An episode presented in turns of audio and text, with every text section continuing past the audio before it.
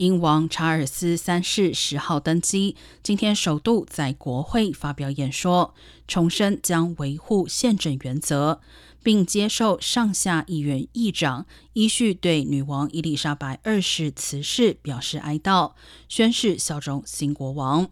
这是英国行之有年的疑点，在二十世纪中期以前，多在白金汉宫和其他王室住所进行。